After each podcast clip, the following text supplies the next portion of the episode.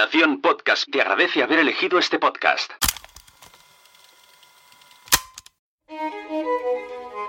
Estás a punto de escuchar los contenidos de la sexta edición de PodTalks, el festival de podcasting y networking que se celebró el 2 y 3 de septiembre en Palau Solità y Plegamans con el apoyo de las FanCon. PodTalks es un evento organizado por Nación Podcast. Este evento ha sido posible realizarlo gracias al apoyo de estas marcas y estos podcasts. MasterD, VoiceUp, Lucas Host, Mumbler, Crece tu Coco, Viajando en Femenino, Team Barça, Descifrando Venus, Como, el podcast de Antiayuda, La Chispa Blanca, a tu servicio de Noemí Freixas, Javi La Yunta, la membresía Quiero Ser Podcaster, las Meetup de WordPress Barcelona y WordPress Granollers, y Metricool. Muchas gracias a todas las marcas y a todos los asistentes que vinieron y apoyaron este evento.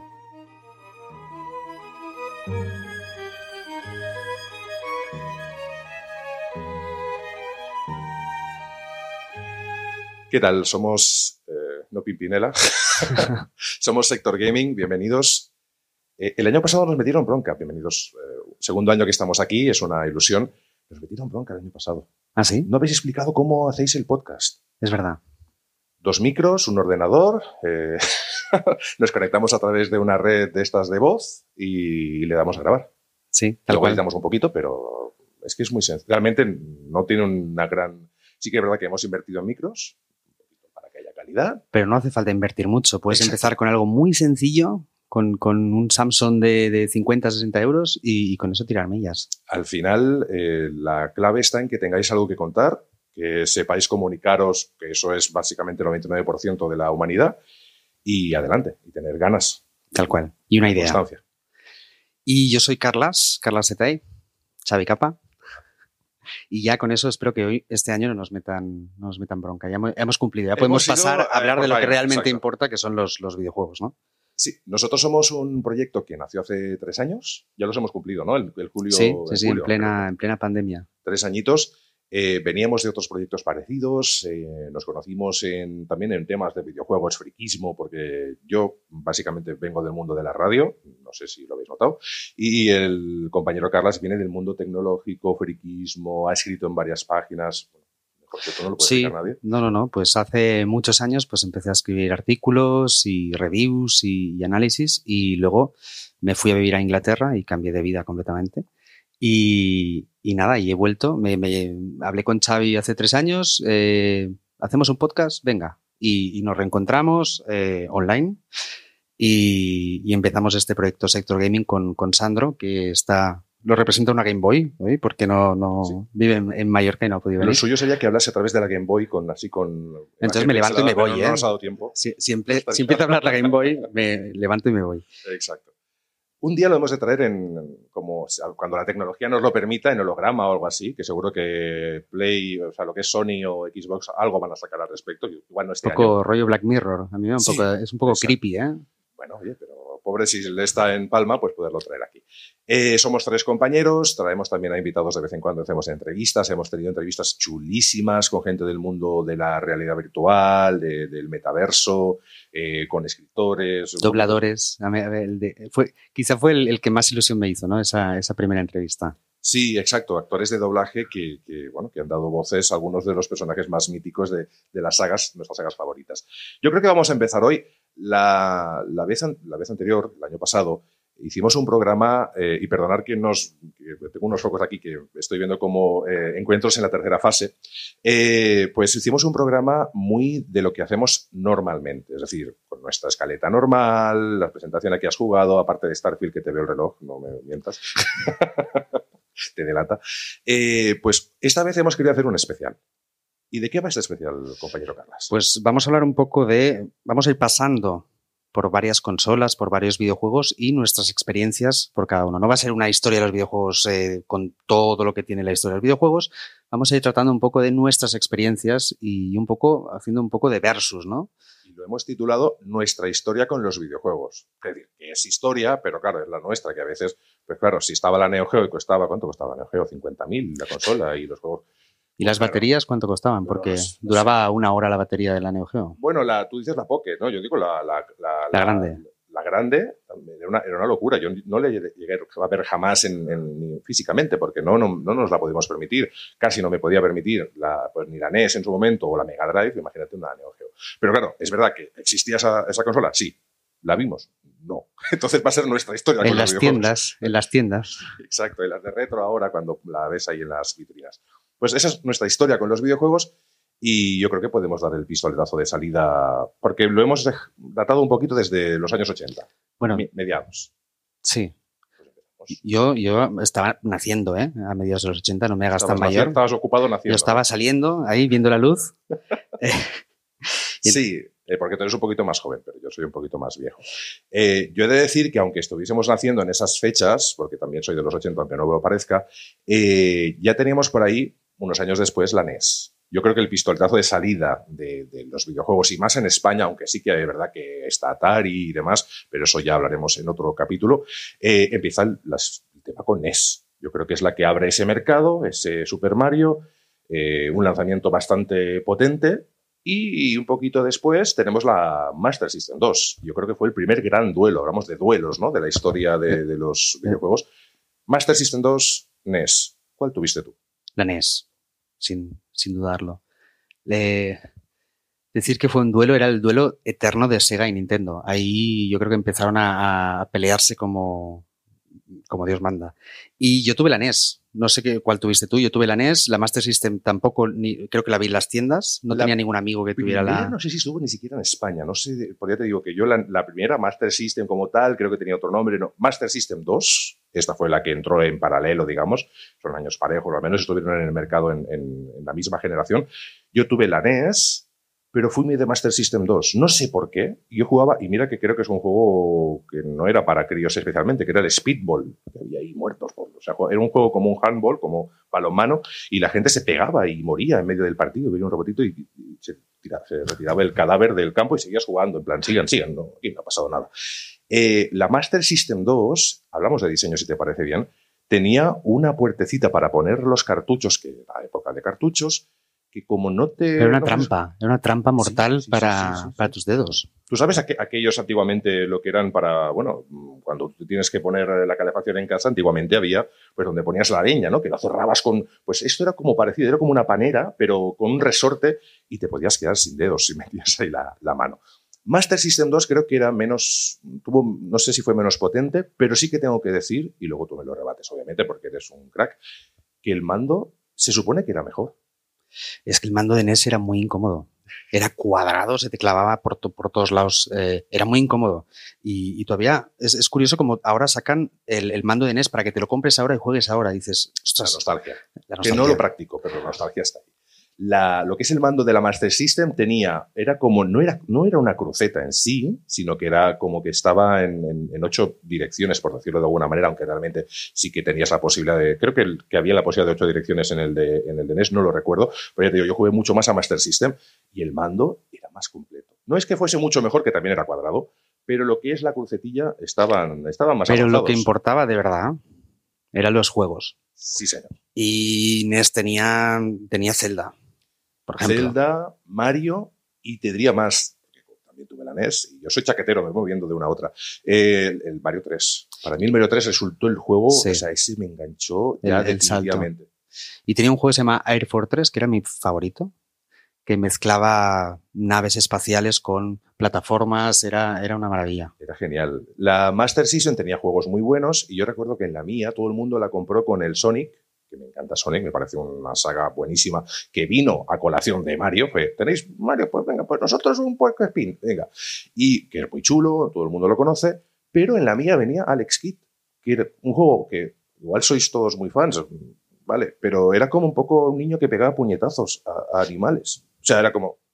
Vale, que Mario tamp- tampoco que fuese es muy- que ponte a analizar Mario, ¿eh? quiero decir, Pero Alex Kidd pegaba un fontanero que se come setas. Sí, pero mira, las come, ¿sabes? Que dices que al final, pues mira, pero eh, que Alex Kidd pegaba puñetazos, o sea, parecía una tuna ahí raro, que, ¡pum! un puñetazo, y, y rompía una piedra, y era un chavalito. Está bien, yo creo que era un poco a colección de Mario que vinieron estos juegos, pero realmente estuvo, estuvo bastante bien. Yo creo que fue una- un duelo muy chulo, los multi me gustaron mucho, Speedball es multi, Eh, estaba el de los cazafantasmas que tenías que ir por la ciudad y cazando con los rayos. Me lo pasé bomba, maravilloso, que también era multi. Pero yo lo jugué en Master System y me acuerdo siempre, creo que el año pasado lo dijimos, los códigos de guardado. No había partidas guardadas, sí que había. No había pilas, no había pilas en los, en los cartuchos, con lo cual Sí, no se podía guardar la partida. Tenías que apuntar un código de 30 mm, letras y números Pero me equivocaba en letras porque tenía ya un poco de dislexia. Y, y, y ahí perdías la partida salvada. Mirando, además que era- no podías, no era un teclado, sino que tira A, y tienes que buscar la C. Sí. En fin, nuestra historia con estas primeras consolas fue que fueron una maravilla, era lo que había, y nuestros padres, pues bueno, pues ya te he comprado la consola, búscate la vida con los videojuegos cada fin de semana, cambiándolos en el mercado de San Antonio, que es un mercadillo de, de Barcelona. Tengo que decir, si alguien del público tiene alguna experiencia con, con consolas, adelante, ¿eh? levantad la mano. Y no sé si tenemos un micro por ahí, pero... Lo lanzamos desde aquí, no veo, pero ya llegará. eh, y luego vino la mejor generación. Sí, yo creo que hubo dos, ¿no? La portátil y Sí. luego la 16 bits. Que para mí... ¿Qué empezamos? ¿Portátil? Empezamos portátil porque lo hacemos muy, muy chiquitito, la Sí. portátil. ¿Qué tuviste? ¿Te- ¿Tuviste Game Gear? ¿Tuviste No, Game Boy? no y lo expliqué el año pasado. No tuve Game Boy ni Game Gear porque mi madre pensaba que se me iban a caer los ojos, Puedes tocarla literalmente. ahí, un poquillo si quieres, la tienes ahí al lado. Sí, Ahí está, ya está. ¿Cómo te sientes? Ya la, ya la tienes. Mejor, la mientras no me hable con voz de Sandro, yo Sí. bien. Tiene el Wario Land, que es el que Este, más. sí, mi madre tenía la obsesión que ver la televisión no pasaba nada, pero si veías una pantalla de LCD o una pantalla de cristal líquido, eh, se te caían los ojos o te quedabas ciego. Pero tú sabes de dónde viene todo esto de las pantallas, de, de- por qué, por qué, eh, existen las consolas hoy en día conectadas a una tele. Tú sabes que hubo un señor en, en los en finales de los 50, a principios de los 60, que dijo, yo estoy fabricando teles y estoy trabajando para una empresa que se llama Magnavox. Oye, y solo hay un canal. Este hombre, es el- yo creo que es el hombre más listo, es el abuelo de los videojuegos. Te lo hagas un, rápido, te lo, te lanzo por debajo de la puerta. Eh, un señor dijo, solo hay un canal de televisión, como en España tantos años, y dijo, ostras, una tele que cuesta lo que cuesta para solo ver un canal, que van a ser variedades o haciendo claquea ahí en medio. ¿Y por qué no le ponemos un aparatito que puedas mover una bolita o algo y jugar un rato? Este señor se llama Ralph Baer y esa consola es Magnavox Odyssey. Ahora lo que tenemos ahora, no, que, que- si te quedas en la pantalla, es que antes solo había un canal y ahora hay 40 y, y- es peor todavía. no, dan nada. Entonces las consolas empiezan por eso, es decir, tenemos una pantalla que se puede aprovechar, pues mira, fíjate bien. Yo creo que es bueno. No sé por qué los padres luego todo eso lo han generado como algo malo, ¿no?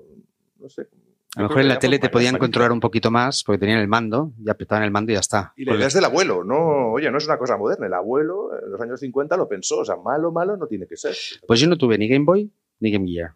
Hasta No, que ya no. no tuve un poco ya de más pelos en el cuerpo, no me pude comprar una, una consola portátil. Yo tuve la Game Gear en mis manos, recién comprada por un vecino, esa es la trampa, y eh, jugábamos al lado de la pared, o sea, la pared y la, y la Game Gear.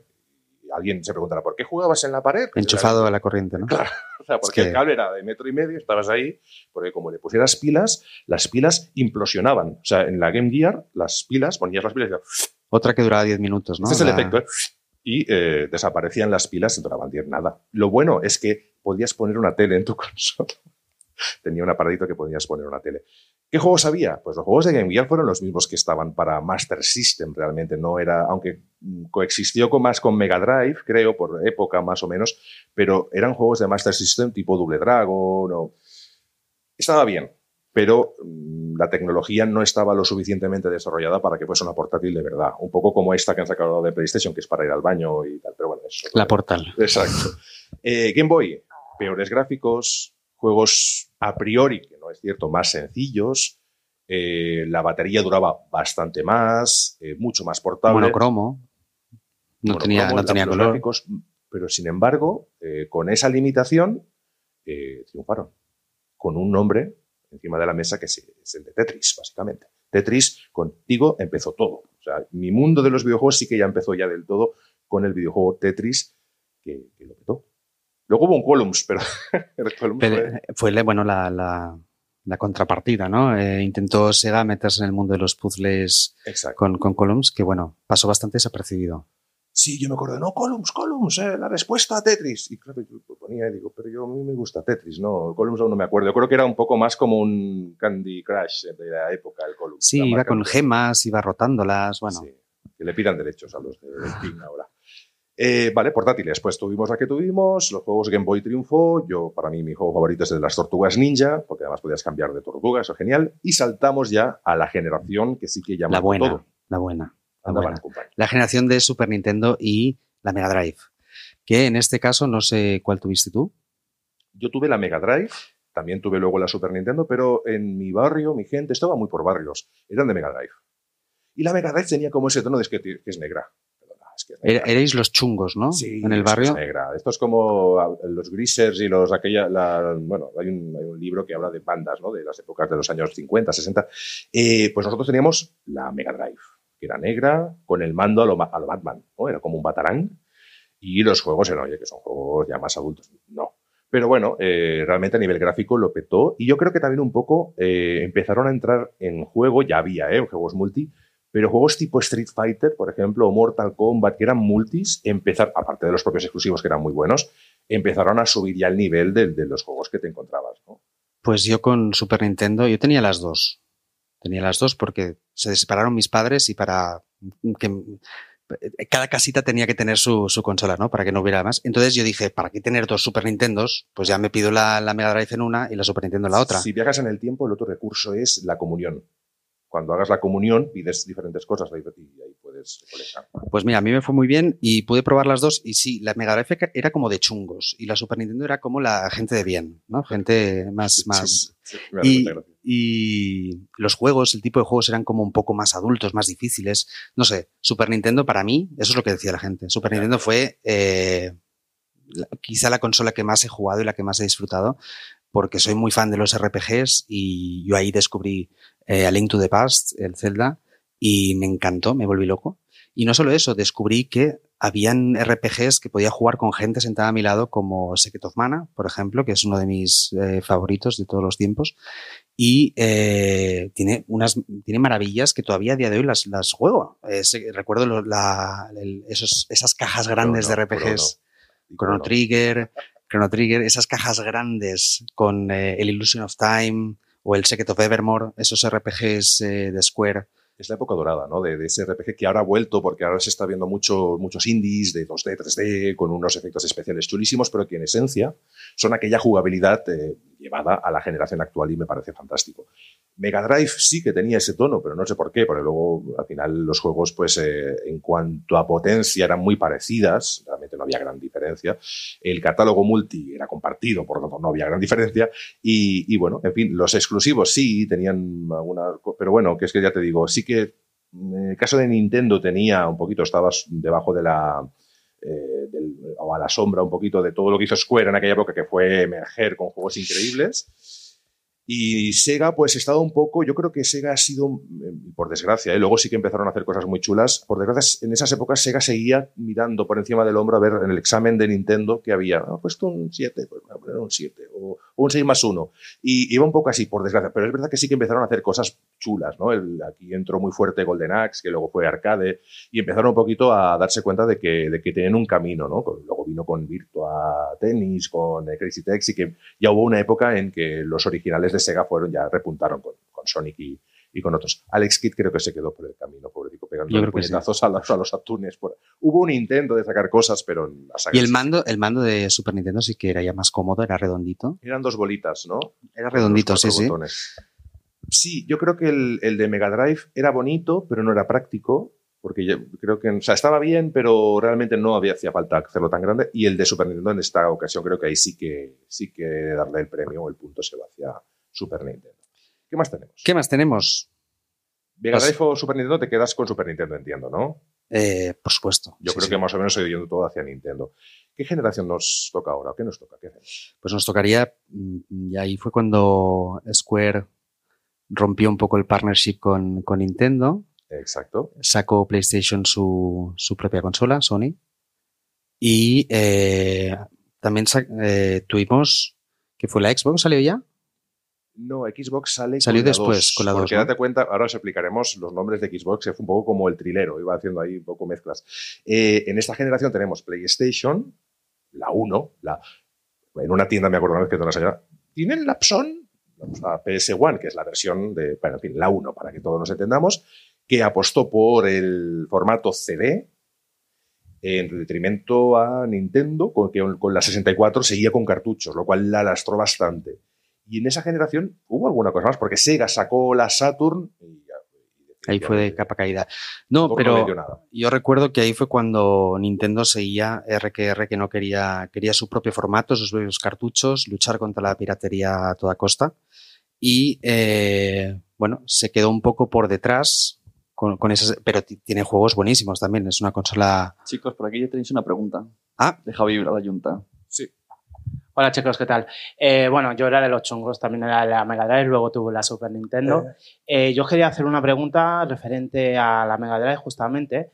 No sé si sabréis, eh, ¿verdad que hubo una época que, claro, Sonic se convirtió en icono de Sega en para aquella época, que había la mega batalla esa entre Super Mario y Sonic, pero ¿verdad que hubo un intento de que estaban estudiando de que fuera la de Alex Kidd, el un intento de que fuera el icono de Sega en unos inicios? Tengo la sensación de que sí. Lo que pasa es que el Skid no triunfó. O sea, ese juego que venía ahí en la memoria no triunfó. Lo que sí recuerdo Mega Drive como la consola, y en este caso Sega, como la compañía que más se arriesgó. Acuérdate que Mega Drive, eh, Javi y compañeros y compañeras, eh, el Mega CD. O sea, tú ponías un cacharro que metía un CD y, un CD que iba a una velocidad. Y tú veías que estaba el, el CD, te decía, espera, espera, que estoy leyendo, espera, y le escuchabas pasar la página, espera, siguiente página. Eh, pero oye, era una pasada lo que intentaban. Y luego incluso los juegos de Mega Drive, que había unos cartuchos que no eran los normales, que eran así, o sea, que te hacían la sombra delante de la tele. No, no eran tan grandes, pero eran grandes porque vino toda la, toda la fiebre del Virtua, en 3D, Virtua Racing, que se quedó un poquito ahí, el Virtua Fighter, eh, ¿qué más? Virtuas por todos los lados. Que es una locura. No tuvieron un gran éxito, quizá no tanto, pero fue una apuesta muy arriesgada y Sega se arriesgaba. Siempre, siempre. De hecho, con Dreamcast le pusieron internet a Dreamcast cuando nadie, cuando íbamos todavía con el pipo, pipo, pi de, de, casa, ¿no? Sí, sí, sí, Sonic CD, sin lugar a dudas. Hola. Hola. Eh, yo también, un comentario antes de que hagáis el salto de generación. Eh, yo tuve la Game Boy y la Super Nintendo. Yo soy de los que la Super Nintendo le cayó en la comunión. Eh. Y la Game Boy me la regaló un vecino francés que tenían mis padres, que era desarrollador de los Lemmings del juego de aquella época. Y vino un verano y me regaló una Game Boy. Wow. Es que la, Game Boy fue, además, dentro de las limitaciones que tenía la propia plataforma, porque ellos eran conscientes de que a nivel gráfico, a nivel de tal, se les sacó un rendimiento espectacular. Yo creo que no me he dejado parte de la vista que ya no tengo. Eh, mi, madre, mi madre tenía razón. bueno, pero yo ya es tema genético, ¿eh? No, las consolas no. Bueno, ponerlas un poquito lejos de la tele y eso, pero no, pasa nada. Pero lo mío viene de, serie. Y creo que Sune también tiene. Pues sí. Yo tuve la Game Gear y me enganché al Columns. Me compré luego la Game Boy en fin de curso, pero con el dinero de que era para fin de curso, en Tenerife me compré la Game Boy. Pero yo era de Columns y Game Gear. Eso sí, era gordaca y, la pantalla nana. ¿Y, cuántas horas podías estar? ¿Cuántas ocho, horas? Ocho pilas. Sí. Que se acababan en una hora. Sí, sí, sí. Era, una hora. el antijuego. Drenaba la energía. O sea, cuando si lo ponías en el enchufe Endesa decía, bueno, aquí tenemos un cliente con una Game Gear, míralo, porque notaban que había un pico de consumo. Y encima había juegos mega fáciles que me frustraba, porque yo ahí que ahorraba, ahorraba, me compré el pato Donald y, me lo pasé dos horas. digo, hostia, me gasto el, dinero del mes en dos horas. a lo mejor el, tema de las pilas era el, control parental de antes, ¿no? Que como mucho puede estar el niño en una hora. Bueno, pero yo, el cable era cortísimo. Yo, por eso digo que yo jugaba no sé si te acordás que jugábamos en la, en la pared ahí donde estuviese el enchufe, con la astilla de casa. Con el cable, claro. es que no, no, querían hacerlo cómodo para que el niño no se enganchara. ¿Qué haces ahí? Era mejor. ¿Te ha castigado mamá? No, es que está enchufada la Game Gear y notabas que además se calentaba aquello como claro, es verdad, todo, incluso la pantalla pequeña, todo estaba hecho para que el niño se, se cansase y dijese, eh, jugar a la consola fuera. no mola. A mí lo que me gustaba es que era todo pixelado, todo como muy tecnológico y le metías un cacharro detrás con una antena retráctil del yayo de la radio uh, y yo tenía la lupa, me compré una lupa que lo que hacía era como esto de la película esa de Top Secret que te sale el ojo grande y lo que hacía era aumentar nada, un poquito pero, el cacharro era, vamos, parecía eso Son Goku.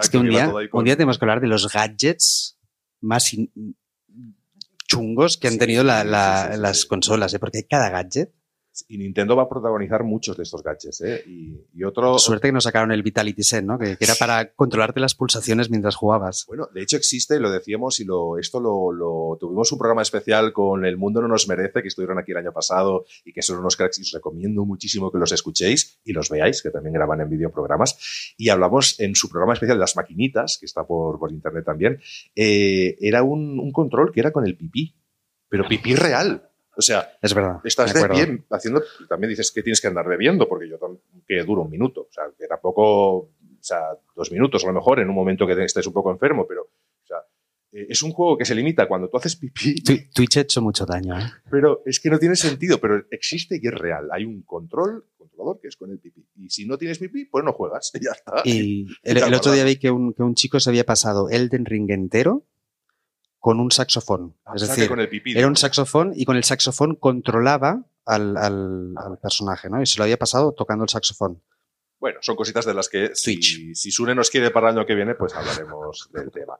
Eh, pues eso, esta generación dio mucho de sí, porque además hubo muchas cosas locas por ahí, ya te digo, y bueno, sobrevivimos y esto dio pie a esa primera Play, ¿no? Esa primera PlayStation, que yo creo que fue un bombazo, yo creo que no recuerdo algo tan, tan definitivo como esa Play y ese Final Fantasy VII, que creo que fue, eh, o sea, no había otra cosa, sí que había, pero, no, eh, pero parecía que no. Y Tekken, creo que Tekken también fue algo dentro de ese menú, fueron los dos así más potentes. No sé si hubo algún título más. Sobre todo Final. Fantasy porque era exclusivo.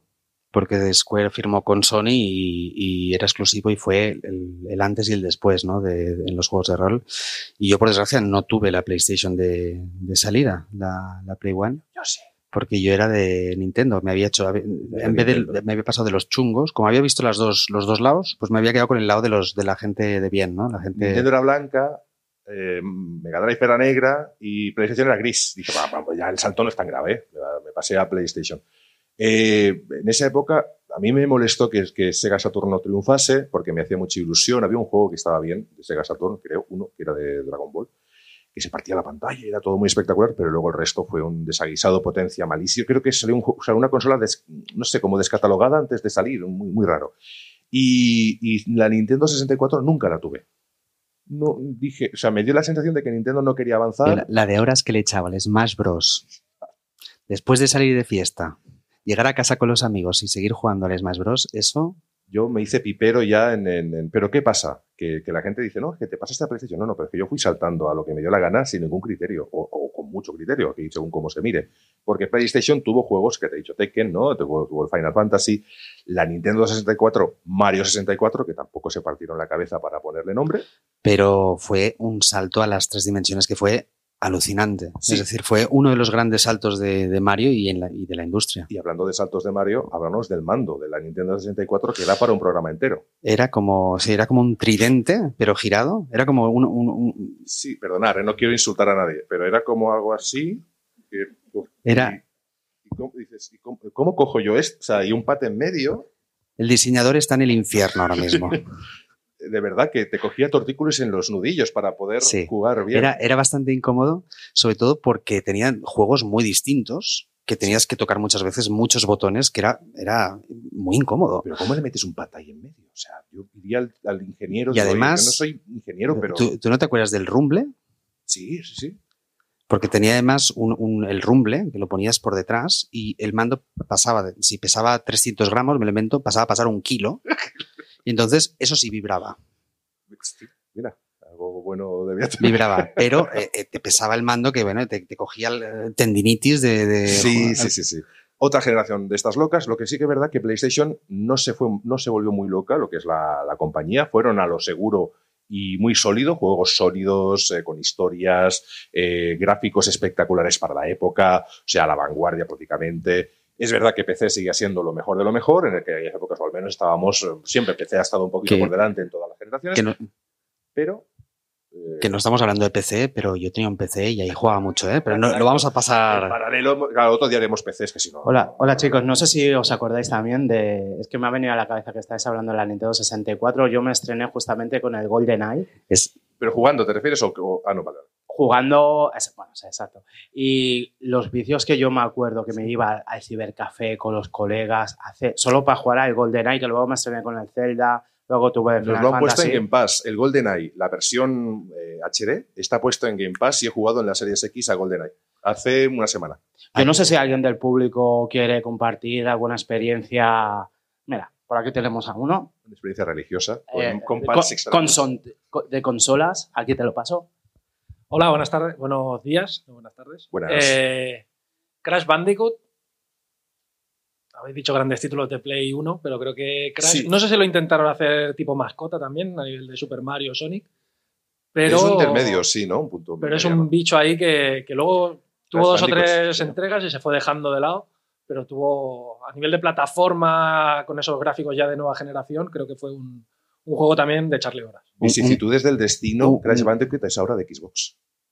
Sí. Es de Activision, Sí, por lo sí, tanto, el propietario de Crash Bandicoot a día de hoy es Microsoft, que es esos giros que da el, el destino. Un grande Crash Bandicoot. Y eh, Nintendo tenía su contrapartida, que intentaron hacer con eh, ese Banjo Kazooie, que también era similar eh, de aspecto, al al menos de, de estética. Y eh, nos hemos dejado todos los de Nintendo 64. Eh, Ocarina of Time.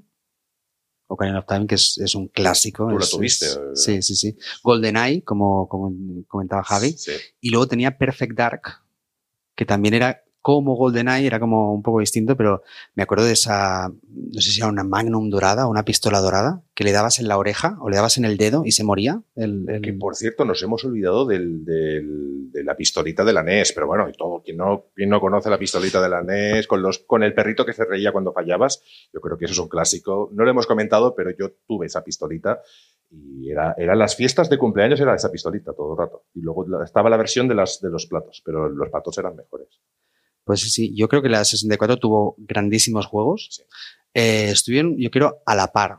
PlayStation 1 y, y, Sí. y 64. En mi barrio la gente se vendía la Play para coger la Nintendo, nunca supe por qué. Los juegos eran muy buenos, pero sí, pues, pues, yo siempre he pensado, oye, si te puedes permitir tener las dos, a ver, Pero en esa época tenemos que pensar que los juegos, eh, si haces el cambio a la inflación y demás, los juegos que ahora mm, que costaban 10.000 pesetas, al cambio Sí, serían eso. 150 euros. sí, sí, era una locura. eh, con, Lo- con la inflación, con lo cual Sí, cada sí. juego, yo recuerdo que los juegos te duraban seis meses, te regalaban uno y vamos, el juego te lo sabías de la A a la Z. Pero yo era de, luego al final, si me lo podía permitir, lo que hacía era escogerme las consolas, que, las dos que me interesaban, y iba haciendo, los multi ya me daba igual, pero los exclusivos ya, y ahora con Game Pass ya lo tengo ya más que asumido. Yo tenía que ir jugando al, al papá en cada casa, ¿no? Sí, o sea, iba-. Te quiero mucho, papá. Que sí, que le querías mucho, pero que también venía bien. Eh, hemos de saltar a Play 2. Eh, sé que en esta generación hubo muchas cosas, pero hemos de ir. Tenemos una, una pregunta. Perdona, es que cada vez que habláis me, me hacéis un. desbloqueáis un recuerdo de la infancia. Cuando has comentado de la pistola, yo tenía el bazooka de la Super Sí, Nintendo. El bazooka, eso no lo tuve yo Sí, jamás. lo tuve yo también. Yo no tenía pistola, tenía bazooka. Joder, El bazooka disparaba cariño. desde la otra punta de la casa Sí. porque era divertido. Eran los mismos juegos, creo, porque la pistola no la usé. Pero me imagino que serían los mismos juegos. Pero un mamotreto que te ponías aquí te daba una sensación de poder, de, Ese- bueno, estaba, eras el rey del mundo. de destrucción, de tal, y- pero a El los cinco bazooka. minutos ya... Madre mía, pues un bazooka, mira, eh, nada, pues paz. Eh, al final los videojuegos no eran violentos, pero tú tenías un bazooka. Bueno, y por suerte no nos llegó el guante. El guante de. ese- el el, el guante. que fue un fracaso absoluto, pero, pero era carísimo. visto y- un disfraz de un friki que llevaba cosas de Nintendo pegadas, ados- adosadas al cuerpo.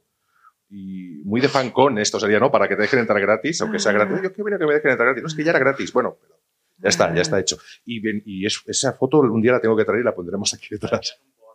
Bueno, antes habéis hablado de la pistolita que era el Duck Hunt, ¿no? Sí, sí, sí, he, sí, he buscado porque hay un documental por ahí, no sé si Netflix, y luego lo buscáis y lo tratáis un día en el podcast porque la, la tecnología que tenía esa pistola para la época era increíble. No sabría ahora decir, porque lo he leído es una pasada, que sí, infrarrojos, catadióptricos, no sé qué. O sea, era como retromoderno, pero no- nosotros pensamos, apuntábamos y damos. No, no, a lo mejor no sabía que apuntábamos, pero hay alguna cosa con las luces y, con el, como el mando a distancia, que así es como matábamos. Para nosotros esta parte es como muy retro, la de la pistola y el bazooka y demás, pero recordad lo que hemos dicho antes. Hubo un señor en, los, en los 60, vamos a poner la marca de los 60, este señor Ralph Baer, eh, cuando tú comprabas la consola, como no sabían, no sabían que era una consola. ¿Qué es una consola? Porque es la generación cero, no es ni la 1, es la protoconsola. Y tú comprabas aquello y era juegos reunidos Hyper. Tenías la consola, el mando potenciómetro, juegos que eran como, como pestañas de metal que introducías en la consola, no eran ni cartuchos, eran como unos, unas pletinas extrañas que metías ahí y luego tenías como unos, unos eh, celofans para pegar en las pantallas y tenías una escopeta que disparabas a las bolitas que salían en la pantalla. Eso viene de los años 60. Obviamente, mmm, España no lo vio, hubo como una... El auge de las piratas empezó ahí un poquito porque no llegaba aquí. Y, y, ya te digo, Nintendo lo sacó pues 20 años después. Imagínate qué adelantado fue aquello y además, pues eso, qué, qué tecnología teníamos que, que, que, poder apuntar a la pantalla era casi imposible. ¿Cómo puedes eh, calibrar eso? Pues Nintendo lo consiguió al final, ¿no? Y de forma muy efectiva. Creo que tenemos... Sí, bueno, siguiendo con las pistolitas, eh, Play 1 también dio el salto con Time Crisis, que habían dos, dos modelos de pistola, la gris y la otra, con pedal, el que ya tenía pedal en casa, que eso ya era la bomba. Y igual que en las recreativas, yo creo que también fue un juegazo que. Eso, eso fue un poco tener la recreativa en casa, recuerdo. Era como que yo iba a casa, no, no tenía la Play, pero iba a casa de un amigo que la tenía y era como sentirme que estoy en una recreativa sin tener que poner los cinco duros, ¿no? Era... ¿No te pasaba que en esa época el auge de nuestras madres y el, su animadversión por los cables fue cuando empezó a emerger? O sea, cuantos más periféricos teníamos las madres, era como, ¡los cables! Y las cajas, las cajas y los cables creo que han sido en mi, en mi, en ¿Todavía? mi infancia el problema mayor de, la caja, tírala, se puede tirar ya, se puede tirar, y era cada día, mil veces, se puede tirar la y caja. luego, no, ¿qué pasa? no. Que te crea un, un, síndrome de Diógenes que abres el armario de- y solo tienes cajas de consolas de hace 20 Yo años. cuando duermo me meto en una caja y me, me sello. Pero, pero sí, sí, yo recuerdo a mi madre, creo que tiene un trauma todavía, me dice, oye, ¿las teles todavía llevan cables? Digo, sí, sí, mamá, sí. Mamá, eso Pero pasó a ver si después, alguien pero- inventa un- una televisión sin cable. Cabrón. Y, y los padres tenían el trauma de si me enchufas eso a la tele me la vas a romper. Se va a romper. A ver, Se Se va a romper. a ver qué me vas a Eso ahí. siempre, ¿no? Las consolas rompen teles, te, te hacen caer los ojos y, y- y rompen teles. Pues vamos adelantando un poquito, no sé cuánto llevamos, pero por favor, apuntador, ¿nos puede decir cuánto llevamos? Son las 11. Bueno, tenemos, cerramos, tenemos- cerramos un poquito las generaciones y lo del GOTI vemos si lo hacemos o no, eh, porque vienen compañeros también a Vamos, hacer cositas. vamos tirando. Vamos tirando. Hasta y- que no nos echen, yo- Exacto. Hay alguien que esté muy aburrido, muy tal, si no, pues mira, les- le pago una cervecita al salir. Eh, o un refresco, no vamos a incentivar el consumo de alcohol. El tema es que eh, estamos con la generación Play 2, porque creo que en Play 2 sí que es verdad que hubo un boom Buah. ya. Play 2 ya era el, la que Ese, dominaba el ese mundo, CD azul que te permitía abrir un mundo de, de no tener que ir a la tienda. pero aún había juegos con CD. Yo me acuerdo que no sé qué juego fue, que me lo compré y yo empecé a escuchar ruidos, pero la Play muy silenciosa no era. Pero, ¿y qué es esto? Y saco y aún había juegos que eran en CD. O sea, pero para Play 2, ¿eh? que me refiero a que, que, se, que se conservó el formato CD. Cosa muy rara. Ese disco, cuidado, no os hagáis daño. Eh, queremos que sobreviváis a la, exper- a la experiencia de los videojuegos. Eh, Play 2 lo petó. Creo que para mí el combo mortal de, de Play 2 fue Gran Turismo, Pro Evolution Soccer, que era Pro Evolution por aquella época el que lo petaba, y horas la y Liga horas. Master. Sí, exacto. ¿Y, y qué más hubo ahí en, en Play 2? Así que yo que lo petara más estos dos. Metal los- Gear. ¿Eh? Metal Gear. Metal Gear porque fue el que lo yo compré la- el pack, el de el 2, pero que era con Raiden. O sea, que dices, no, voy a comprar Metal Gear 2 y voy a llevar a... a- a-".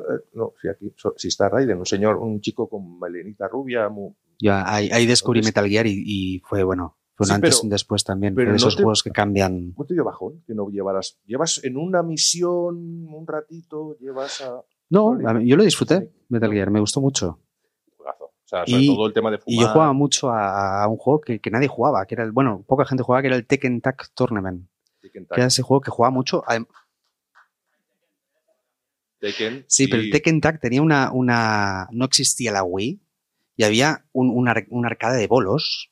Y yo, es que jugaba mucho a esos bolos. Arcade de bolos. Eh, Era un juego de lucha que jugaba bolos yo. O sea, Porque tenía minijuegos, era como un Yakuza de la época de... solo, Yakuza- había- solo había los bolos, ¿eh? Sí, bueno, pero tenías, te podías moverte, no te podías mover por, como en minijuegos. porque eso evolucionó luego, ¿no? Porque Tekken no he sido yo el sí, más sí, fan sí. de Tekken, pero No, sí que... Tekken Tag era eh, que podías jugar con elegir dos personajes y a mitad de partida oh, se te estaban bajando la vida, ¡pum! Dabas un choque y venía el otro, ¿no? Y seguías peleándote. Pero Tekken, en la saga, fue donde se introdujo esto de que tienes un juego de lucha, pero luego te vas a pasear por ahí a hacer cosas extra o como Sí, arcade. ya te digo que eh, casi yo creo que el 50% de horas fueron a, a los bolos A los con, con el mando, ¿eh? que no, no había Desde ni movimiento. Reivindicamos más juegos de bolos, por favor. Tremendo. Pues, eh, pues lo de Metal Gear, por ejemplo, lo bueno que tenía es que todo el tema de la ocultación, las cajas que te ibas moviendo con, que no tiene, o sea, tú ahora mismo ves una caja aquí que pasa con unos pies y nadie se o abres el armario de tu casa, como hemos dicho, y te sale ahí la caja, te sale Sí, alguien. El fumar, el tirar las monedas, eh, todo eso eran elementos que en un videojuego eran plan, De hecho, lo prohibieron en varios países porque te podías tomar un diazepam para bajarte las, la- las pulsaciones, ¿no? Y tener más el pulso un poco más firme. prohibían el diazepam, pero no pegarle un tiro en la cabeza a un tío de 200 metros, que, me ver. parece curioso, ¿no? Es, está bien.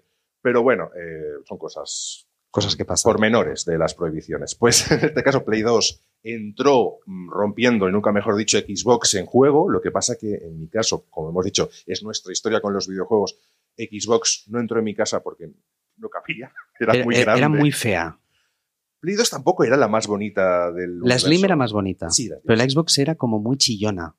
Era como para, lo- no sé, un poco... Tú la pones aquí ya no nos ves. O sea, solo, solo está ella. Es como el robot como este verde, de verde fo- como amarillo fosforito, verde fosforito. Tenía algo, recuerdo, la tenía mi primo. Sí, una X en medio. Sí, X. sí, sí, sí. Pero bueno, eh, yo tampoco tuve la, la No, Xbox. No, la, no la tuvimos. que- Os pedimos perdón si alguien la tuvo y la disfrutó, pero no. Pero- la- no. Pero dicen que salió Fable, salió Sí, pero Halo. Fable lo jugué en PC. Yo también. Yo también. Fable Eh, para mí es uno de los juegos más increíbles porque podías ser de pequeño, si te caías y te abrías la cabeza. De mayor, con 70 años, tenías la cicatriz en medio de la frente. Todo, Era- ya está. Era un juego muy, muy, Si eras mago, te quedabas calvo por el efecto muy de los profundo. Podías tomar muchas decisiones. eh, sí. Era muy chulo Fable. sí, señor. Pero sí tuve la GameCube. Porque claro, el rollo de las dos casas, acordaos. No. O sea, y la GameCube eh, para mí es la gran olvidada. O sea, yo, GameCube tiene unas, unas genialidades. Tiene el Eternal Darkness, por ejemplo. Es un juego que lo, lo juegas ahora y todavía te, te giñas, ¿no? Te, te cagas de, de miedo, ¿no? Con esos gráficos. Resident Eh, Evil 4, eh, S- S- Luigi's Mansion con esos gráficos. Smash, Smash, Star Fox. Star Tuvo Fox. juegos grandes. Yo creo que Nintendo, obviamente, su catálogo es lo que. O sea, ha habido consolas mejores y peores, aciertos y desaciertos, pero Cube no fue un acierto en cuanto a lo que fue la propia consola en sí, creo. Y, y luego tuvo Metroid Prime, que fue ese cambio de, de las 2D, digamos, de los Metroidvania de, de 2D, de 2D que luego se han copiado mucha gente, a ese primera persona, ¿no? Eh, que ojalá saquen el, el 4 ya de una vez, ¿no? Sí, Yo cada día lo digo. Tú has llamado a Japón y te lo están ya preparando. Te lo están cocinando ya a fuego lento. Eh, GameCube, para mí el problema fue el formato. O sea, si tú quieres hacer un formato, porque también en esa época. Pero es tú- Nintendo queriendo siempre luchar contra la piratería y tener su propio formato. Claro, o sea, yo GameCube, ya te digo, no, no la tuve, un amigo la tuvo, entonces eh, cuando venían a mi casa había Play 2, yo iba a su casa, tenía GameCube, y en casa de otro amigo teníamos Dreamcast, que hacíamos un poco el, el trinomio ya. Xbox queda un poquito. Dreamcast, eh, con ese combo y demás, eh, todo el tema Virtua, por ejemplo, fue genial. El Crazy Taxi, el Virtua Tennis, que aún se puede jugar en arcade, eh, juegos que, que aún han, han marcado una época. Ahí Sega empezó a hacer cosas por su cuenta, olvidándose del resto, mundos abiertos para llevar gente de aquí a allá, que luego en GTA añadieron, ¿eh? se, lo- se comieron ese modo y tú podías hacer de taxista pirata. Para mí, Dreamcast fue una consola increíble, pero fue la época de la piratería masiva y creo que un poco ya el, el- el pozo que significó Sega Saturn, pues la, la dejó fuera de juego. Pero está, bueno, avanzada a su tiempo. Dreamcast tenía muchas cosas que Sí, mira el mando, mira el, el acceso a Internet, eh, cuando nadie tenía acceso a Internet.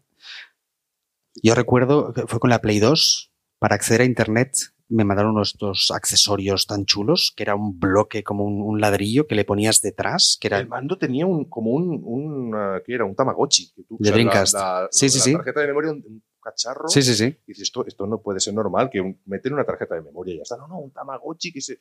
Nadie lo usaba esto. ¿no? Pero bueno, Dreamcast me Un parece poco como, fantástica. como la Wii U, ¿no? Que la pantalla... Sí, era un poco raro, pero bueno, eh, pues tuvimos eso, Dreamcast, eh, la Sega Saturn que quedó ahí un poco, bueno, no, no- en esta época, no, Dreamcast, la Saturn es la anterior, pues Dreamcast, PlayStation y Xbox fueron las que estuvieron a la par en esta generación.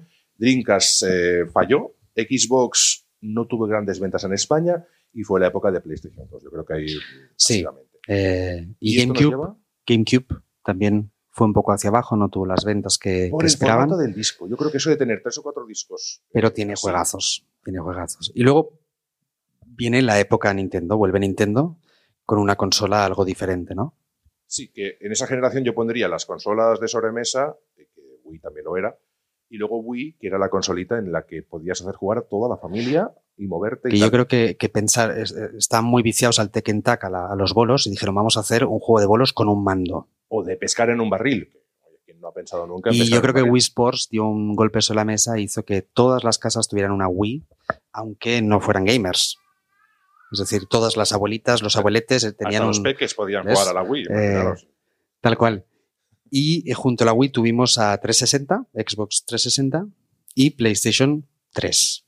En esa época empiezo ya a escribir sobre videojuegos ya a nivel profesional, eh, entro a colaborar en comunidad Xbox, que aún existe, siempre lo digo, soy como un yayo que repito las cosas, y eh, 360 para mí explotó, o sea, lo que es el tema videojuegos con una calidad gráfica increíble, el salto para mí fue una pasada de lo que teníamos en la generación anterior. Y de no gustarme nada Xbox, la primera no me atraía, el, incluso el, el- porque no nos engañamos, el diseño de la consola, lo que es la caja también influye a veces, ¿no? Y estando todas más o menos a la par, eh, Xbox era bonita, se quemaba, creo, cada... A ti no se te como nunca. A mí no, nunca. Te, te enviaron la buena, a mí se me quemó cinco En cambio, la veces. Play 3 se me quemó como tres veces y la última me hicieron pagar. Digo, pero si, si, si, sois vosotros que la estáis quemando, yo no hago la nada. negra. Este hombre se carga la Play. Eh, 360 salió un año antes, si no recuerdo mal. Empezó a sacar juegos como locos, de verdaderas maravillas. Yo me acuerdo de aquel Blue Dragon. Estábamos con juegos de, de, ¿qué era? de Ubisoft, de guerra, con el.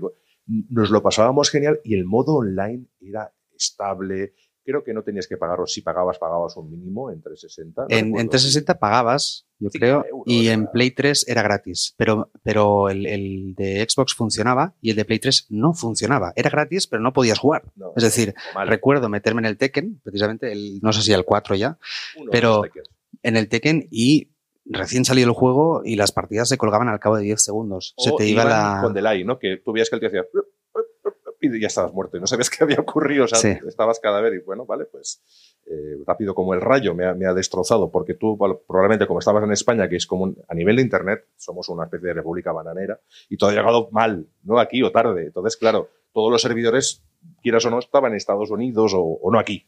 Entonces eh, vamos con, un, con el lag, algo que ya no se escucha tanto hoy en día, ¿no? Pues teníamos ese lag.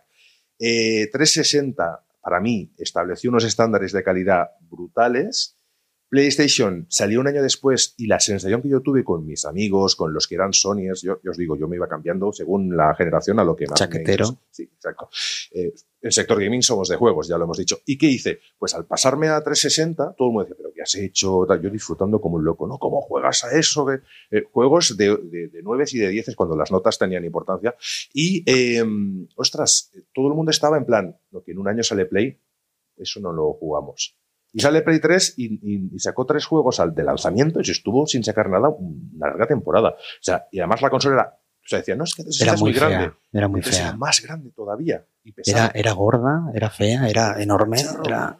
Sí, la tengo en casa todavía. No sé cómo, si se me queda un día encima me, me va a matar, porque la tengo en una estantería al lado de donde trabajo y hago mis cositas y, ostras. Y, eh, y yo fui de esos, ¿eh? Yo fui de los que caí en la Play 3 y, ah, no, no cogiste 360. y 360 la cogí después. Cuando ya salió Gears, para mí 360 fue, empecé con Gears, eh, creo que el Gears 2. Sí, sí, sí. El Gears 2 fue cuando yo me compré la, la Sí, sí, sí, 360 son- son y ahí fue cuando dejé la Play 3 en su rinconcito. Luego vi que, que la gente quería mi modelo porque se ve que tenía mm, Sí, que era retrocompatible o porque luego la, tal, entonces Esto es como comprar un, un robot. eh, ¿qué, qué consola quieres? Sí, con el chasis C, con el, eh, la placa. porque no sé cada seis meses sacaban un- una revisión que no te avisaban y tenía alguna cosa menos o alguna cosa más. Sea como sea, eh, 360 yo creo que ganó la, la batalla, qué. 360 pero día 1. Yo tengo que restregarte. Es lo, lo único que te puedo ganar, porque tú, en cuanto a consolas, has tenido más bagaje. Pero 360 día 1 en AFNAC, no ni Dios. Yo me puse a hacer cola, pero solo. eh, Para, es ¿qué que hace ven- aquí? No, la venían, 360. venían de la, de la primera, entonces ya sabían. raro. eh. ¿Usted hace aquí? Y pasamos a la siguiente generación, Sí. para no enrollarnos más. Y eh, la siguiente generación, yo creo que podemos decir lo más importante de, de cada consola, porque la tenemos muy reciente, ¿no? Sí. Que es eh, PlayStation 4, Sí, Xbox One yes. y Nintendo Switch. Correcto. Switch eh, es ese híbrido entre portátil y sobremesa. Switch sigue su camino por su cuenta Están, a ahora mismo están a inicio de la generación con Switch Sí, y le quedan como mínimo 10 años más de vida, según Nintendo. 10 años más de vida, que son una pasada. Pues eh, esta generación podemos decir que en cuanto a ventas Play 4 vuelve a reinar, pero Switch, en cuanto a ventas de juegos me refiero, ¿eh? Eh, Switch está la número uno en ventas de, de lo que es la propia consola. Ha sido un bombazo espectacular. Pero vuelvo a decir que Nintendo está en una entregeneración un poquito en- aparte, porque tiene Juegan a su propio juego. Sí. Están en otro, en otro partido y les va muy bien. PlayStation gana y Xbox se queda ahí. Y Switch, en este caso, eh, como está por su cuenta, pues gana a nivel global porque en cuanto a ventas y en cuanto a lo que es la idea, es, es una pasada. Generación actual, Play 5, Series X y, Y Switch. La Y misma Switch. Switch. con OLED. Eh, pero con más colores. Tenemos ahora la de Mario que han sacado. Sí. O sea, una Switch 2 no te la van a anunciar, pero Exacto. de colorines, las que quieras. Pues estas generaciones que son más cercanas, sí que, pues, eh, hay títulos que sonarán más. ¿Por qué? Porque ah, llegó una cosa que eran los juegos transgeneracionales. Y era un juego que te lo sacan en Play 4, que ya pasó en Play 3 con The Last of Us, te lo vuelven a sacar en Play 4, te lo vuelven a sacar en Play 5, te lo sacarán en Play 6, te lo- pero cada vez te lo cobran, ¿eh? No, no es que te lo saquen y te lo regalen, ¿no? Ahora eh, otro juego que también lo sacaron, el GTA. Pues yo el GTA creo que este lo jugué en Play 3, el- ¿no? O en Play 4. Play 4, pero claro, lo vuelven a sacar otra vez, vuelven otra vez a sacar el mismo juego. Es el mismo juego, el mismo. Y también la, la pandemia, la verdad es que ha afectado mucho. Lo acaban de sacar ahora mismo, el mismo juego que sacaron Sí. hace 12 años. Y la pandemia ha afectado el, el desarrollo de los videojuegos, entonces entre medio pues nos están sacando refritos para Sí, sí, ir un poco... eh, Nintendo está salvando esta generación con sus cuatro o cinco exclusivos eh, que tiene anuales y la mitad son remakes o, o refritos, ¿no? Que a veces te ponen un emulador como el de Mario All Stars y te venden el juego con el emulador y al precio completo. Exacto. Y creo como como este ya no es retro, que es generación actual, podemos dejar aquí el tema de los versos, que creo que ha estado bien un repasito bien chulo. Y no sé si nos queda tiempo para hacer Goti o si no damos Un Goti muy rapidito. Muy rapidito. Venga, pues hacemos, ¿la tienes ahí la lista? Sí, Enuméralos y Eh, vamos a Bueno, es, nuestro es Goti. nuestro GOTI. El, el GOTI de Game Awards de dentro de unos meses no, no sabemos, Goti pero es, eh, es el juego del año, eh, que nosotros tendemos a Game of the Year. Game of the Year. Vale. Pues tenemos varios títulos interesantes. Pues- Entre ellos están. Pues tenemos a The Legend of Zelda, Tears of the Kingdom, Tears of the Kingdom, ¿vale? que podemos hablar un poco de cada uno, quizá. Muy rápido. eh, es Eh, como ha ganado- Zelda bien. 2. No, es, eh, viene de ganar, una cosa que me ha sorprendido es que viene de ganar en la Gamescom, los Gamescom Awards, ha ganado Sí, prácticamente todo. Y, y se han- no han nominado ni, ni a ninguno de los que tenemos en, en la lista, prácticamente, solo a Final Fantasy. Dato importante. El año pasado hablábamos del traje de Tesla y elementos que tenían como cierto componente sexual o del toquetear y que notaras. No sé si te acuerdas, David. Yo nunca saco el tema sexual, eres tú. eh, ahí. ¿Eh? Sí, bueno, nada. hubo una connotación mínima. Vale, sé que hay niños tranquilos, no vamos a decir nada muy allá. Pero el Zelda Tears of the Kingdom, una de las grandes, eh, uno de los grandes elementos que lo ha hecho muy Es la, viral. la creatividad que puedes eh, que te dan, ¿no? Para Y sí. construir lo que tú quieras. Exacto. Ahí os dejamos la imaginación. partes del cuerpo. Eh, ya está. No diremos más. Le, das a- a- a- le das la posibilidad a un jugador a, que pueda escribir con un boli, como pasó con, con Alex, y es que estás perdido. Eh, entonces, Tears of the Kingdom Te conviertes en un meme. esa viralidad de poder crear elementos eh, mm, como protuberancias y, y eso ha sido el, el- el éxito. Que el juego es una pasada, ¿eh? pero que me refiero que a nivel viral, lo que es la red social, se llenó de todo esto. Y algo que también se va a llenar en unos días, la red social, es la misma creatividad, la tiene Starfield. Es otro tipo de juego, pero es otro de los candidatos a GOTI, aunque la verdad es que no lo hemos podido jugar en profundidad, pero está al nivel. Entonces, yo creo que es uno de los candidatos que, que va a estar ahí. Y tu nave también la puedes construir como a ti te apetezca. Con formas de lo que queráis. Poner los, los, Pancake, eh, no sé, o bocata de chorizo, yo lo qué es- sé, lo que queráis. los cohetes como que hacia donde enfoque. todo perfecto. Sí, lo que pasa es que los cohetes, bueno, no, no he profundizado mucho, he estado construyendo mi nave y, y todo bastante guay. Hemos dicho Zelda Tears of the Kingdom, con Hemos su dicho Starfield. Starfield con su Tenemos- y su reloj, que lo tiene ahí, que lo está mostrando muy bonito. Tenemos eh, Baldur's Gate 3. Baldur Gate, que es nuestro GOTI. Bueno, no, luego lo diremos, ¿no? Ah, no, cada, cada cual. Pues, pues, Baldur's Gate 3, que, que yo le he echado al menos 130 horas y, y cuando pueda voy a volver a, a- a repasarlo porque es, es una barbaridad. Es, eh, los chicos de Larian, Larian Studios, eh, tiene una dirección buenísima. Es Ben, que es el, el el director de, de Larian Studios. Eh, es brutal. Es un poco la contrapartida con CD Projekt. eh, una, lo que hace una buena dirección y lo que hace una mala dirección. Son seis años de desarrollo de un videojuego que se hizo pensando en, en el usuario y escuchando a la comunidad. Baldur's Gate nos demuestra que las jugabilidades que parece que se deberían haber olvidado están aún muy presentes. Entendemos que hay gente a la que no le puede gustar un combate más táctico o un enfoque más cenital que pueda escanear la cámara, pero lo bueno que tiene este juego es que lo puedes adaptar a lo que tú quieras. Si lo quieres jugar en, ter- en- en tercera persona, si lo quieres jugar un poquito más, eh, pues puedes enfocar ciertos aspectos y la jugabilidad base mm, hace que los jugadores que son fans de Baldur's lo recuerden y tenga connotaciones muy claras y los nuevos sea un buen momento para iniciarse en ese tipo de jugabilidades RPG clásicas, tácticas por turnos, que tienen muchísima profundidad y que... eh, Sobre todo es la libertad. Yo creo que la, la libertad que tiene Baldur's Gate es que puedes tiene hasta 17.000 finales distintos, que no es que cambie completamente el final, pero sí variaciones sobre, sobre la misma historia, ¿no? 17.000, es, es tremendo, es muy profundo y, y es eso, te da una libertad que, que yo había, que he visto pocas veces, ¿no? En, en un juego. En la lista eh, que he mirado, tenemos, nos miramos el móvil porque tenemos la chuleta aquí. Nos vamos a traer un cartel, pero digo, va, nos ponemos el móvil. que Yo estoy es- disimulando aquí, lo tengo en el Sí, no. Voy mirándome las, los zapatos. Eh, Eh, tenemos Diablo 4 y tenemos Final Fantasy 16. Creo que por este sector de aquí, creo que la balanza se va a Final 16.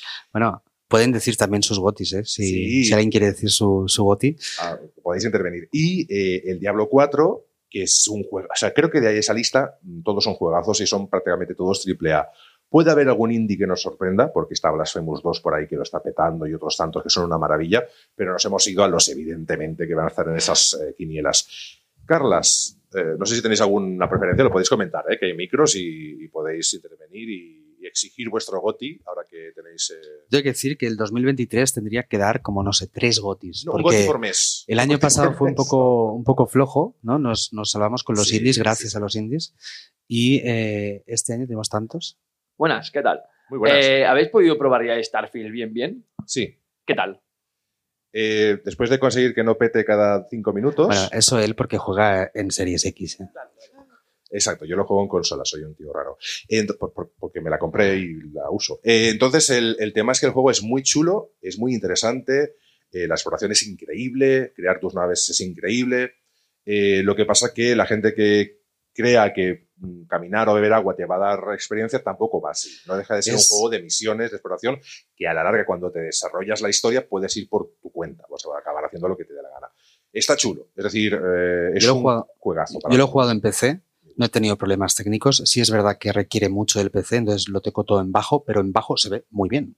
Entonces eh, me ha sorprendido gratamente. tema naves Y, eh, eh, conducción de naves me ha parecido estupendo. Conducción de naves está muy bien.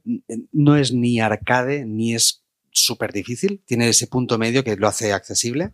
Y eh, es un juego Bethesda. No esperéis que sea Star Citizen. Es un juego Bethesda que tiene sus limitaciones, tiene sus pantallas de carga, que es quizá el punto que yo le daría negativo, que, bueno, pues que entres a un edificio y se, se pone a cargar, sí, ¿no? pero porque tienes Pero- multinivel. Eso es como cuando también viajas a otros, a otros eh, planetas que puedes hacer el viaje, el salto espacial, ¿no? Normal que te lo cargue porque son pantallas, pero son rápidas, realmente. Sí, no- pero a mí me gustaría que me dieran la opción de, de ir yo solo por el mundo y perderme ahí las estrellas. Como lo hice, ¿no? Me intenté perder y al cabo de media hora volando sobre el- en órbita dije, bueno, voy a darle al fast travel porque Sí, porque- ya, ya está, ¿no? Ya se me la experiencia ya la he vivido. Entonces, eh, tiene cosas muy buenas, tiene cosas eh, no tan buenas, pero es un juego Bethesda. Si vienes de Fallout y te gusta mucho Fallout, te gusta mucho Oblivion, te gusta mucho Skyrim, te va a gustar mucho. Porque no, no engañan a nadie, no inventan la rueda. Hacen, hacen bien lo que saben hacer bien, mejoran cosas que, que ya, ya sabían hacer muy bien, entonces tiene puntitos que a lo mejor se mejoran. También diría, os recomendaría no comprarlo todavía. Esperaos al, al día 6 que sale oficialmente, porque este preacceso también eh, hay problemas técnicos, por ejemplo, en Series X. Le, le tuve que pasar a, a Xavi un truquillo para, para no, que encontré para que no se le colgara Tienes tanto, Tienes que toquetear un poco los gráficos. las- las- Algo las que el día giroscopios. 6 estará solucionado, porque, por ejemplo, AMD, Nvidia están sacando ya eh, drivers nuevos específicos para, para este juego. Para mí es un juegazo, es una maravilla, es exploración, es perderte, es disfrute. Y esos problemas, pues es porque sale el día 6. O sea, lo estamos jugando a día 1. Hay algunos ajustes se han quitado. Era un tema de blur y quitar el, el- el tema de movimiento. El motion blur, Motion sí. blur, el desenfoque de movimiento de toda la vida y, y ya está. Eh, Starfield merece la pena, yo creo que sí. Y además creo que se va a ir actualizando con mucho contenido, lo cual está muy bien. Y Diablo 4, que a nosotros nos ha encantado, pero una vez llegas a cierto nivel, el volver a empezar de cero cada temporada es Bueno, las temporadas, ¿no? A mí me da pereza. vez 25 horas para volver a subir de nivel. Es como, vale. Sobre todo por el año en el que estamos, Xavi. Es que el problema es el año en el que estamos, porque Zelda, yo le he jugado muchas horas, pero claro, sale, sale Diablo y dejo Zelda para jugar a Diablo. Le doy muchas horas a Diablo, de pronto me sacan Baldur's Gate. De pronto me sacan eh, Starfield. Entonces, no me quiero hacer el inter- el interesante es porque los focos como cada año me dejan medio... te estoy emocionando. Sí, no quiero que se me vea la lágrima. Eh, no, no, la verdad que es que Diablo está muy bien, pero ¿qué pasa? Que, que eso es lo que te decía, las, las, cada campaña o cada temporada que te reinicie el personaje o tengas que crear uno de cero, de hecho han baneado gente que se saltó esa protección y se metió con su personaje normal en la Y están, están baneados. sí. Goti, Carlas, vamos a... Goti, pues mira, yo tenía. Mi. Goti era el Final Fantasy XVI. Era mi Goti. Hasta que de pronto el Arian me saca Baldur's Gate 3 y, y me hace, bueno, llorar con ese juego. Es, es brutal.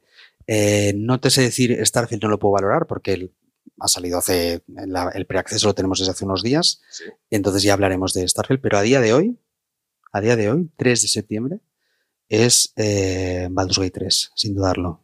Yo en esta lista quiero decir que si compráis cualquiera de los juegos vais a acertar. Un Diablo 4 os va a dar muchas horas de juego y tienes muchos personajes para desarrollar, una historia imperso- impresionante.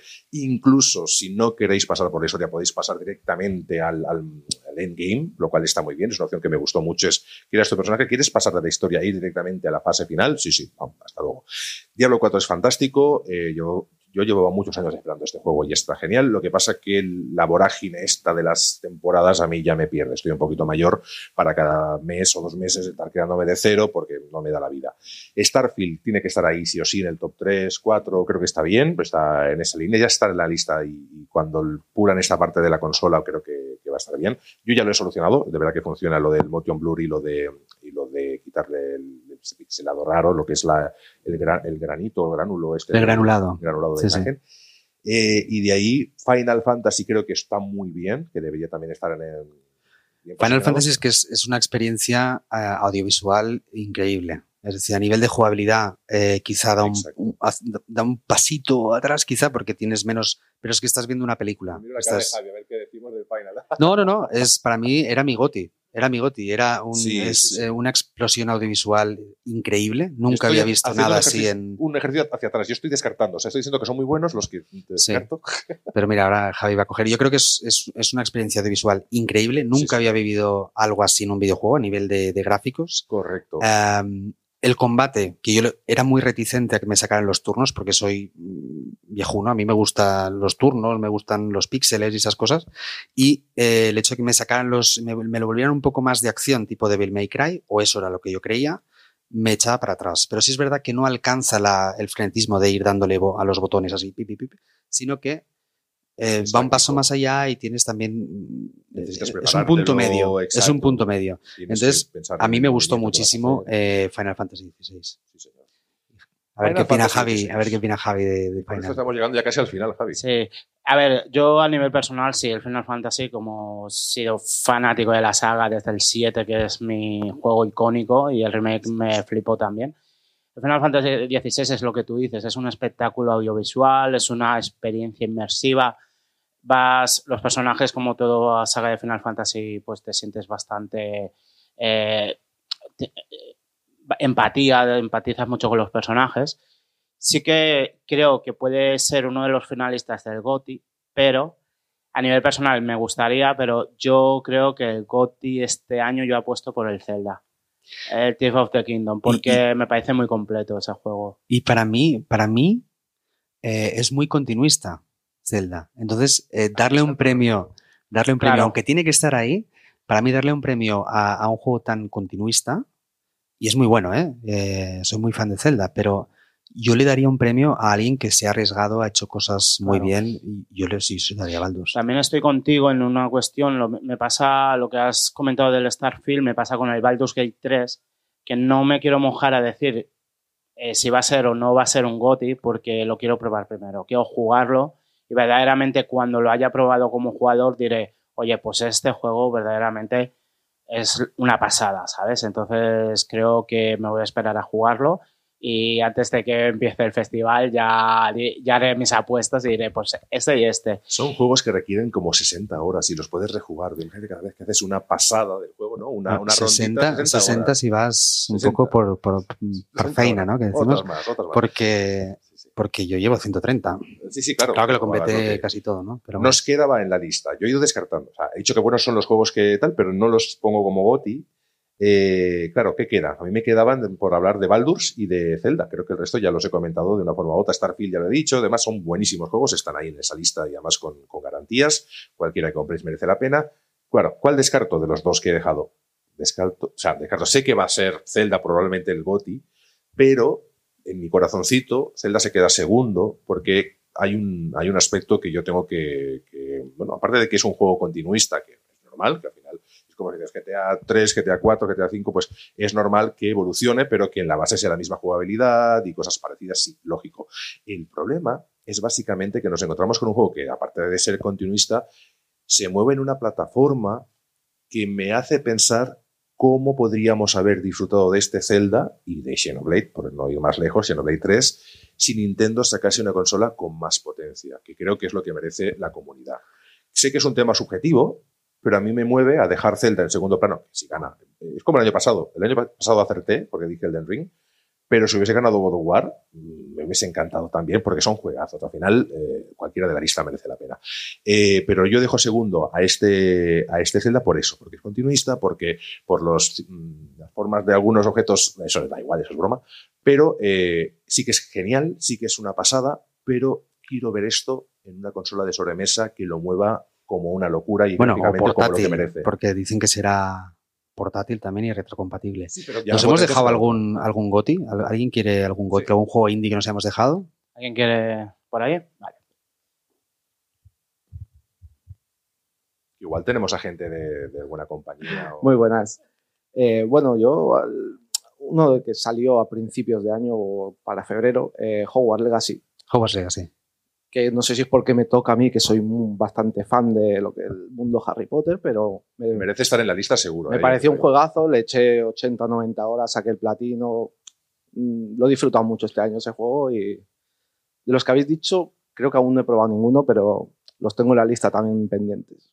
El Es- Zelda es- sí, porque el Zelda también sí que Es, lo tengo. es lo, pero que, lo que pasa, ¿no? Cuando sale el juego en febrero, Lo comentamos. eh, Lo olvidamos, te, ¿no? te lo tapa, muy- te lo tapa el siguiente, ¿no? claro. Pero Hogwarts Legacy yo también saqué el platino, eh, me volví loco por Hogwarts para encontrar todas las cosas, eso era una, una locura Correcto. porque te lo marcan todo en el, ma- en el mapa cuando sales del castillo, pero entras al castillo y es en busca de la vida. Claro. Y, y sí, sí, muy difícil, me, lo, lo completé, lo disfruté muchísimo y luego me sacan estas joyas y ya se me olvida. Me el- Te viste de se nuevo las se borra mi memoria RAM. Y lo sabes, te viste de nuevo las películas y lo sabes porque yo lo hice. Yo me puse todas las películas en orden cronológico y luego volví y seguí jugando a Legacy. Todas. Una Es vez un al año, por lo menos. Es una maravilla. Eh, lo que sí es cierto es que, es que me hubiese gustado mezclar y tener Quidditch dentro del propio Hogwarts, pero es verdad que luego venía el juego que viene aparte y tal.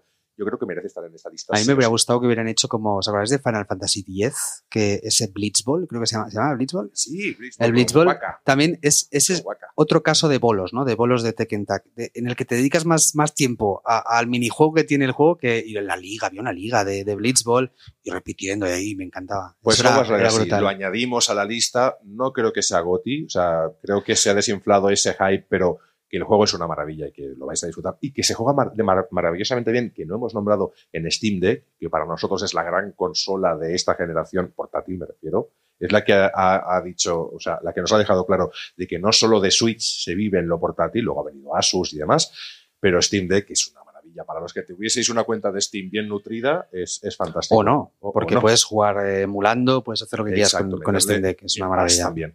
Y nos queda, pues obviamente para mí, el que es el GOTI de este año por los años de desarrollo, por el cariño con la comunidad, por las historias, por las opciones, por lo masivo, por lo loco, por, las, eh, por los textos, por el arte, por la música, porque es con el juego con el que yo me enamoré definitivamente y perdidamente de los videojuegos, que creo que salió en el 98 y se llama Baldur's Gate 2, que además ya había jugado al primero, pero el 2 además venía con doblaje al castellano, con Minsk y Bubú. Bubú, a los ojos. Eh, y era una frase del personaje. Y este Baldur's 3, pasando muchos años después, eh, dentro de lo que es la cronología, como 80 años o 100 años, eh, ha sabido beber de todo aquello. Tenían muchas opciones de hacerlo regular o mal. De verdad que era muy complicado porque los fans de la saga lo miraban todo con lupa. La comunidad no estaba muy contenta cuando salieron aquellos primeros releases del acceso anticipado y tal. Y han sabido sacar un juego que es una verdadera maravilla. Lo digo emocionado y contento.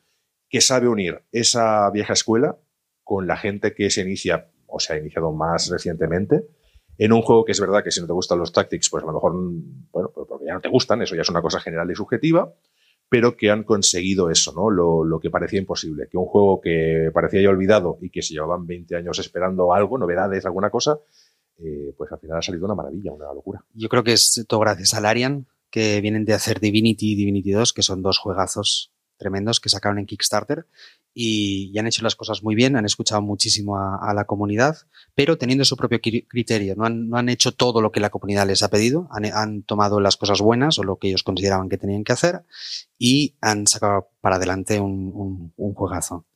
Y yo creo que con esto podemos ya este acabar es antes de que... Esto es Sector Gaming, esto es Iniciativa Pod Gaming, esto es Pod Talks. Queremos agradecer a... Esto es Xavi. Esto es Chapa. Esto. Queremos agradecer a, a, Sune y en nombre de Sune a todo el equipazo que hay detrás porque hay muchísima gente trabajando haciendo esto posible, no solo hoy, ayer también. Es una maravilla y un honor, un honor estar aquí, es una maravilla hablar de videojuegos. Tienes a tu lado, compañero Carlas. Detalle. Y, y, nuestro GOTI es Baldur's Gate 3 porque eh, los GOTIs suelen tener un componente X que es la ilusión, ¿no? Así como Javi tiene la ilusión por Final, nosotros la, que también la tenemos, ¿eh? pero que hay juegos que te tocan la patatita y Baldur's en este caso, con toda esa, porque yo estaba un poco escéptico, ¿no? Porque al final estás un poquito a la de hecho, de hecho, está diciendo maravillas de Baldur's, pero tiene una review negativa de hace tres años cuando salió la Early Access porque era de esos usuarios que le costaba el rollo de Tactic.